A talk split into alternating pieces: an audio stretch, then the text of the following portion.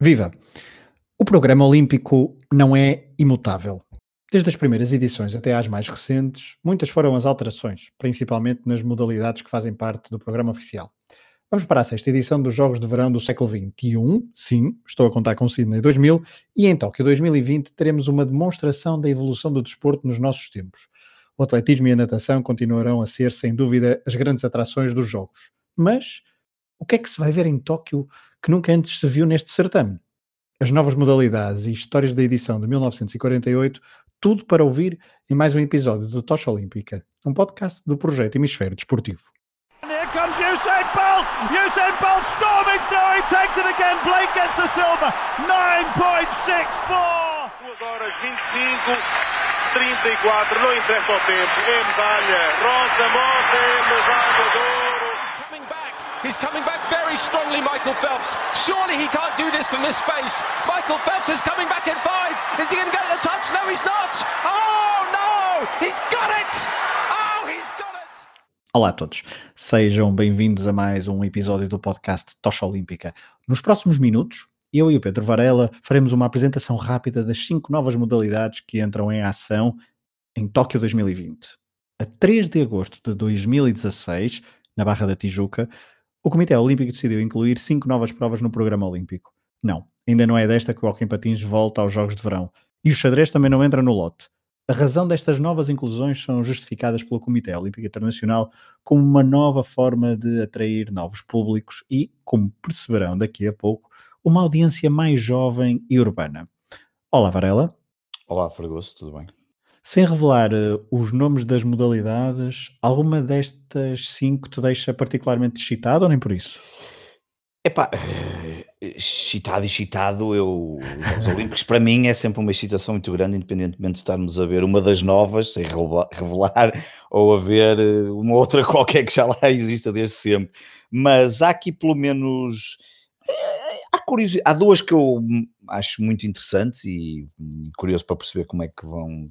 É o que é que nos vão trazer, mas n- na globalidade gostei de, de- e percebo a lógica, como tu disseste agora no início do programa, esta lógica de atrair um público jovem, os millennials, há aqui uma que é claramente para os millennials, hum, jovem malta urbana, percebo essa lógica e percebo também esta renovação também no, no conceito olímpico, não é? São cada vez há tantas modalidades, mas, mas acho interessante as, as, as cinco, não é? As cinco que vão, que vão Que vão fazer entrar. parte deste lote, sim, este novo lote de, de- de disciplinas, de modalidades, ou como lhe queiramos chamar. Na realidade, modalidades com disciplinas, que é o que, que, é o que depois acontece.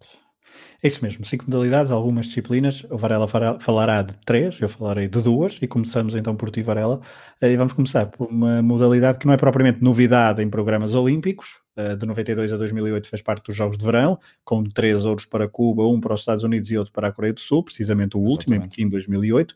Isto do lado masculino, porque na vertente feminina esta modalidade só foi eh, oficial entre 96 e 2008 com domínio norte-americano. Varela, do que é que eu estou a falar?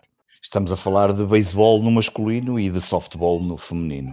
Ah, e, e no caso do beisebol, há aqui, não há dúvidas também, que além do, da malta urbana, como tu disseste no início, de- há, tam- há aqui também a questão da popularidade deste desporto no Japão, e por isso, talvez, digo eu, um certo consenso ah, em torno do, do seu regresso a Tóquio 2020, como tu me disseste muito bem, a última vez tinha sido em Beijing, China, China, em 2008.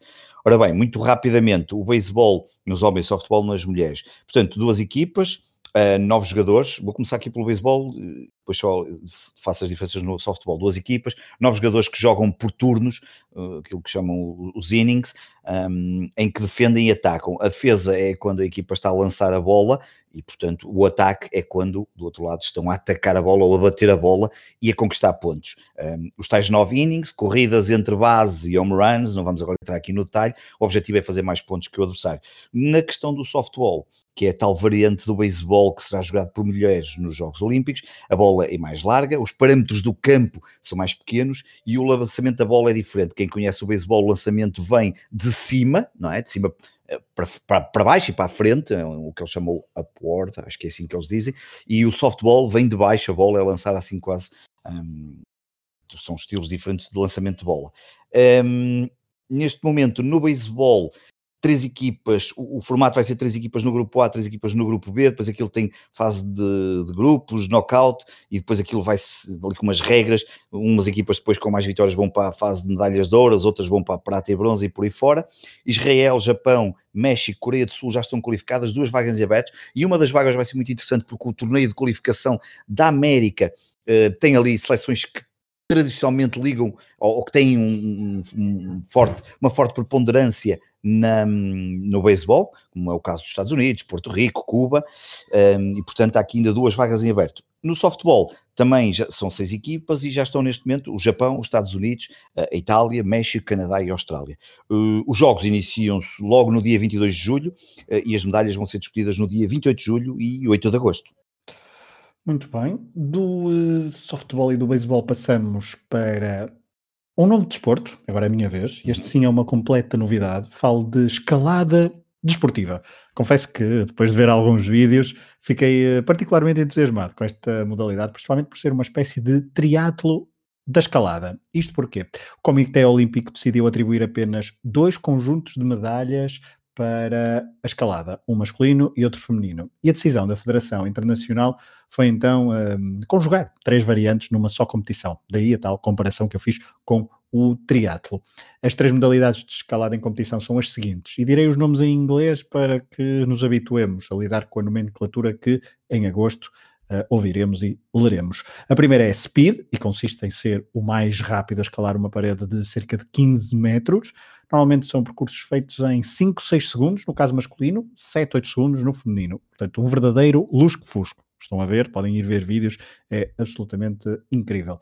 Depois há o bouldering, uma das variantes mais recentes da escalada, datada dos anos 90, em que o objetivo consiste em percorrer o maior número de percursos, eles chamam-lhe problemas, um, no menor tempo possível. Geralmente são 5 problemas para escalar em 5 minutos. Aqui o que interessa é técnica e força, e não são usados quaisquer equipamentos de segurança.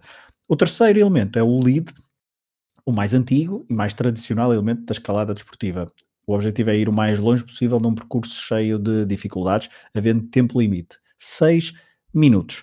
A decisão de conjugar estas três vertentes foi um, polémica, e vários atletas preferiam então ter medalhas para cada elemento, porque há uns que são mais fortes, uh, são mais rápidos e são mais fortes na, na parte do, do, speed, da velocidade, e outros que têm a sua técnica mais focada num dos outros dois, uh, numa das outras duas vertentes. Assim, uh, os, os, atletas terão que se focar em três dimensões, serão 20 atletas na qualificação, 20 mulheres e 20 homens, e só se apuram 8 atletas de cada variante para a grande final. O sistema de pontuação consiste na multiplicação das posições uh, na tabela em que cada atleta termina as três provas, ou seja, mais vale ser forte numa das provas e pior nas outras duas do que ser mediano nas três.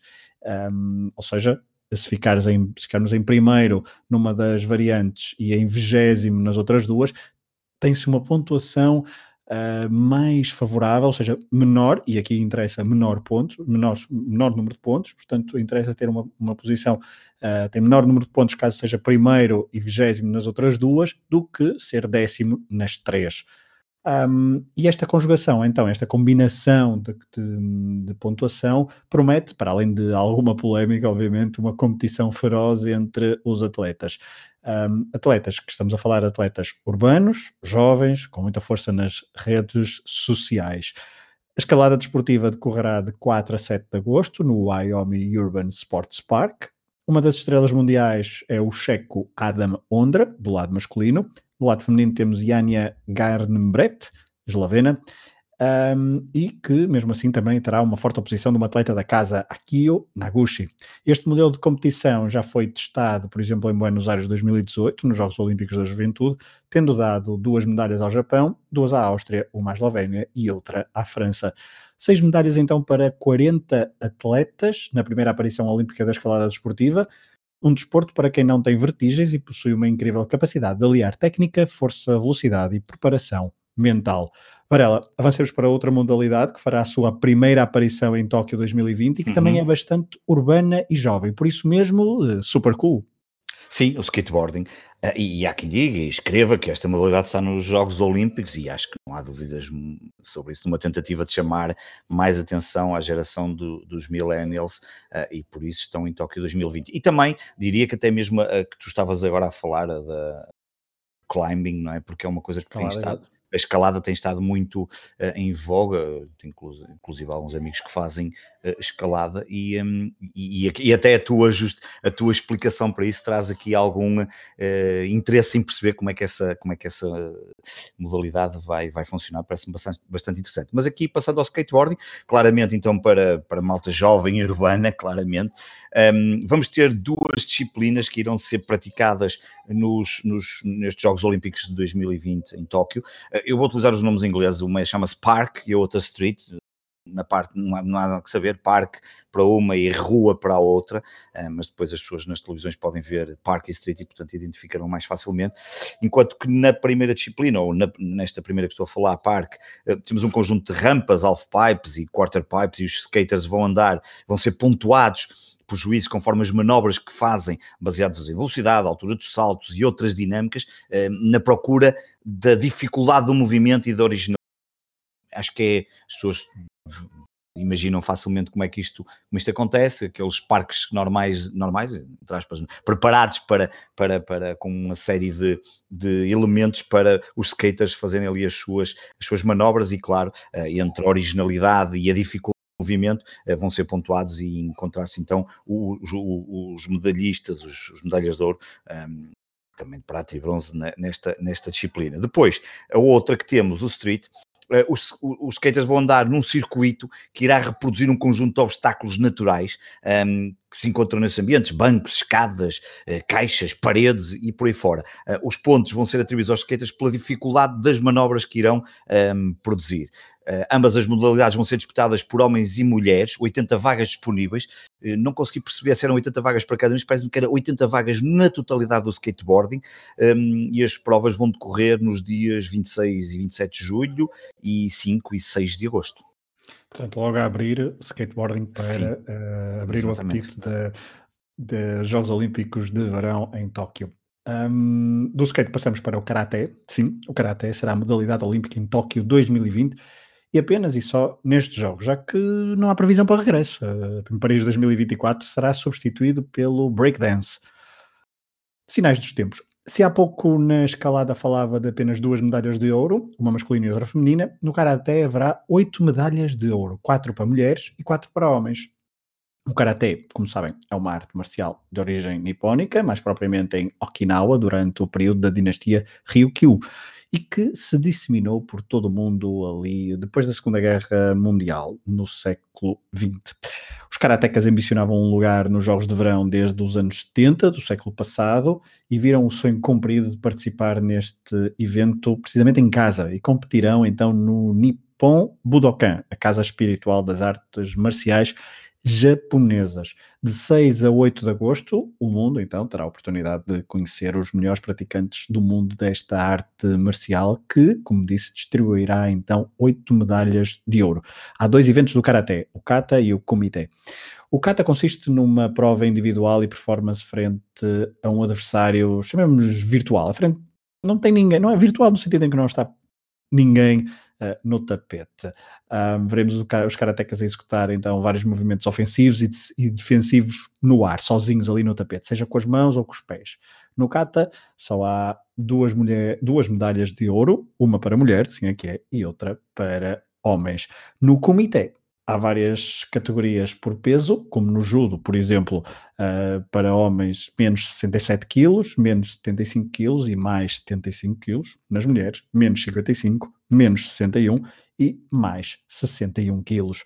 Um, esta variante consiste num combate propriamente dito, que dura 3 minutos para homens e 2 minutos para mulheres, por cada ataque válido há três tipos de pontuação: uh, Yuko, Vazari e Ippon. Portanto, um vocabulário semelhante ao do judo, para quem está mais familiarizado com esta modalidade.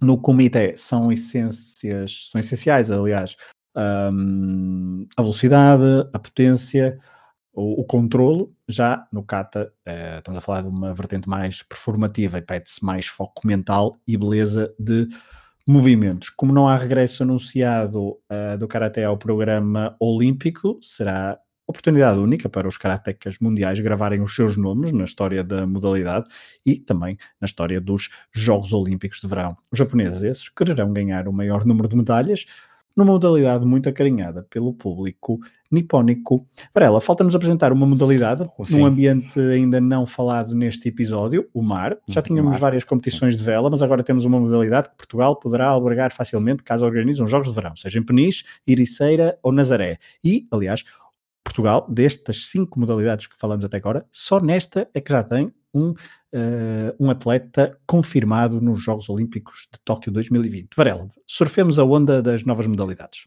Exatamente, e um, ehm, estamos a falar do surfing, ou surfing como eles chamam, ou surf, uh, uhum. e aqui mais uma vez a tal era moderna dos Jogos Olímpicos, atrair um público jovem, uh, e a verdade é que esta é uma modalidade que até nos últimos anos tem tido honras de várias transmissões televisivas, nós cá em Portugal temos acesso, obviamente em canais pagos, mas temos acesso às várias às várias etapas do Mundial de Surf e até de, de, masculino e feminino, um, e é uma competição que será como a que conhecemos, ou pelo menos quem está habituado a ver estas, esta, esta modalidade conhece, ela vai denomina-se de shortboard, vão ser surfadas ondas reais, isso é importante porque uh, tem aparecido um, cada vez mais uma quantidade de, de, de piscinas com, com ondas uh, vi, como é que eu ia dizer? Artificiais, Artificiais estava-me agora aqui a faltar a palavra. Não era virtuais. eu ia dizer virtuais e não é que o um, portanto, estamos aqui a falar de surfar ondas reais em Chichita, 50 km fora de Tóquio, e onde os surfistas serão pontuados com base nas manobras que irão fazendo nas suas hits. As hits são, portanto, uma espécie de eliminatórias, ali 30 minutos, e onde estão vários uh, surfistas. Eu não, eu não percebi se vai manter mais ou menos a lógica das, das competições com três surfistas ao mesmo tempo na água e, e que vão fazendo, um, portanto, nesses 30 minutos, cada atleta pode surfar até 25 ondas no máximo, e as suas duas pontuações mais altas é que dão a tal pontuação final de cada hit e que lhes fazem avançar nas diferentes eliminatórias. Também é importante perceber que no mar as ondas não são todas iguais e, portanto, os juízes irão também, de certa forma, pontuar um, as ondas. Ou, eu, não, eu só não tenho a certeza se é pontuar ou indicar até onde é que pode ir. Eu acho que, acho que é mais isso, até onde é que pode ir a pontuação máxima, consoante o tipo de onda, um, porque, como sabemos, às vezes há ondas mais fáceis e outras menos ou, ou não tão complicadas de surfar e, portanto, que permitam atingir esse, esse um certo resultado. Um, e, portanto, isto leva a que os atletas, que estarão no mar, terão que escolher muito bem as ondas que irão surfar. A competição terá, obviamente, homens e mulheres, com esta disciplina única, decorre entre 26 de julho, logo no início, e 2 de agosto, sendo que, hum, como tem acontecido nestes últimos anos, Estados Unidos e Austrália são os grandes países dominadores no surf mundial, e o Brasil também nestes últimos anos, com atletas bastante interessantes, que, terá, que terão certamente os atletas mais competitivos. Um, uma nota que, por acaso, aqui é um lapso meu da minha parte, eu não sei o, não sei o, não sabia que o surfista, não verifiquei isso, que o surfista português já estava apurado, não sei quem é, não sei Frederico se Moraes. é o Frederico, ah, não tinha a certeza, pronto, e eu não quis, Exatamente. como tu disseste, eu fiquei na dúvida que eu não tinha aqui, eu não fui, não, não, não fiz estas coisas numa ótica de, de atletas, foi, fiquei-me só na modalidade. É, não, foi, mas, foi, foi dos mas, primeiros, fomos Sim, dos primeiros e foi bastante não noticiado, não, não, não, há problema. E eu não me recordava, ainda bem que falaste. Eh, por isso estou já a dizer, porque podias me perguntar e eu não não, não, não, não, não. Então assim fica já essa nota de Frederico Moraes, imaginei que também pudesse ser ele. Um, a estar qualificado e portanto acho que vai ser e, e até quem sabe um bom candidato a, a ter aqui uma presença até bastante honrosa nesta, nesta, nesta, nesta estreia do surf, sem dúvida. Exatamente, e, e é falavas de, das datas, claro que o surf está sempre Uh, e como são ondas reais, está sempre dependente Sim. e poderá atrasar um Exatamente. bocadinho. E também acho que o calendário dos Jogos Olímpicos também faz menção a isso, ou seja, há ali um espaço no calendário caso haja, um, caso as condições meteorológicas e atmosféricas não permitam as melhores condições para a prática desportiva. Um, Varela, pronto, estão apresentadas então assim as cinco principais, uh, as cinco modalidades uh, novas que aparecerão em Tóquio, uma delas, por exemplo, o Karaté, que já não é, será a única participação, em 2024 já não uh, retorna ao programa olímpico. portanto, re recapitulando, o regresso do beisebol, a escalada desportiva, o surf o skateboarding e também o karaté, então a arte marcial. Varela, obrigada pela tua ajuda Obrigado. nesta apresentação dos novos desportos olímpicos Tóquio 2020. Nós agora vamos ouvir, como habitualmente no final de cada episódio da Tocha Olímpica, histórias de edições passadas com o Rui Silva. Olá, Rui. Olá, Fragoso, como é que estás? Bem, obrigado. Preparado então para encerrar este episódio da Tocha Olímpica, uh, depois de falarmos de novas modalidades, agora para, como habitualmente, ouvirmos as tuas histórias de edições passadas dos Jogos Olímpicos de Verão, que também podem ser lidas no portal É Desporto. Estas e muitos outros, muitas outras, aliás, por aqui, então, aqui é só um cheirinho de muitas e boas histórias uh, de edições passadas dos Jogos Olímpicos. Depois da edição de 1936 houve um interregno, devido à Segunda Guerra Mundial, o regresso dos Jogos dá-se então em 1948 e hoje vais-nos trazer cinco histórias desta edição que decorreu em Londres. Mais de 4 mil atletas de 59 países e então muitas histórias para contar. Rui, a primeira é sobre uma dona de casa voadora? Exatamente. Falamos de Fanny Blankers Cohen, uh, holandesa. Uh, normalmente as campeãs olímpicas mulheres eram muito novas, adolescentes, na casa dos 20, dos 20 pequenos, uh, digamos assim era também era diferente, o lugar da mulher era muito, havia aquela herança familiar e antes, a partir do momento em que constituíam família, já não tinham lugar no desporto. Mas Fanny Bankers Cohen eh, rompeu com esse paradigma, chegou a Londres com 30 anos, já com dois filhos, e foi nessa altura que lhe cunharam a alcunha de dona de casa voadora. Ela tinha competido em Berlim em 1936, no salto em altura e nesta vez dos 4 vezes 100, mas o melhor resultado que conseguiu foi um autógrafo do Jesse Owens. Uh, 14 anos, 12 anos depois, desculpa, uh, apareceu completamente diferente, foi a medalha de ouro nos 100 metros, foi a primeira holandesa campeã no atletismo, e depois ganhou ainda os 200, os 80 metros barreiras e a estafeta dos 4 vezes 100. Queria ter participado também no salto em altura e no salto em comprimento, e tinha marcas melhores do que aquelas que acabaram por valer medalhas de ouro, mas o calendário não permitiu. Então, de uma dona de casa voadora, passamos para a segunda história e uh, agora vai meter cinema ao barulho, porque estamos a falar de um atleta que queria matar James Bond.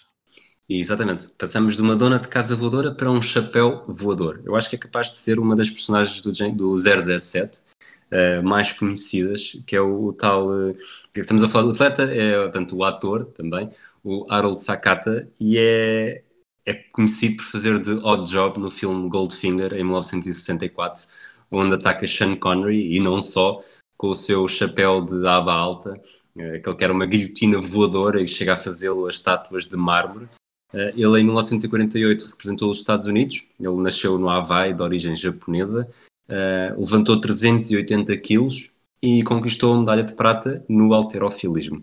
O arremesso de chapéu tornou-se um momento tão marcante na história do cinema que há inúmeras referências nos filmes desde então, algumas sarcásticas, como Austin Powers, não sei se viste, uh, ou se te lembras, acho que toda a gente se lembra desta cena que já a viu pelo menos uma vez, original ou duplicada. Sim, a do Austin Powers agora estou-me a tentar. No tentar Austin Powers, associar. em vez de chapéu, é um sapato.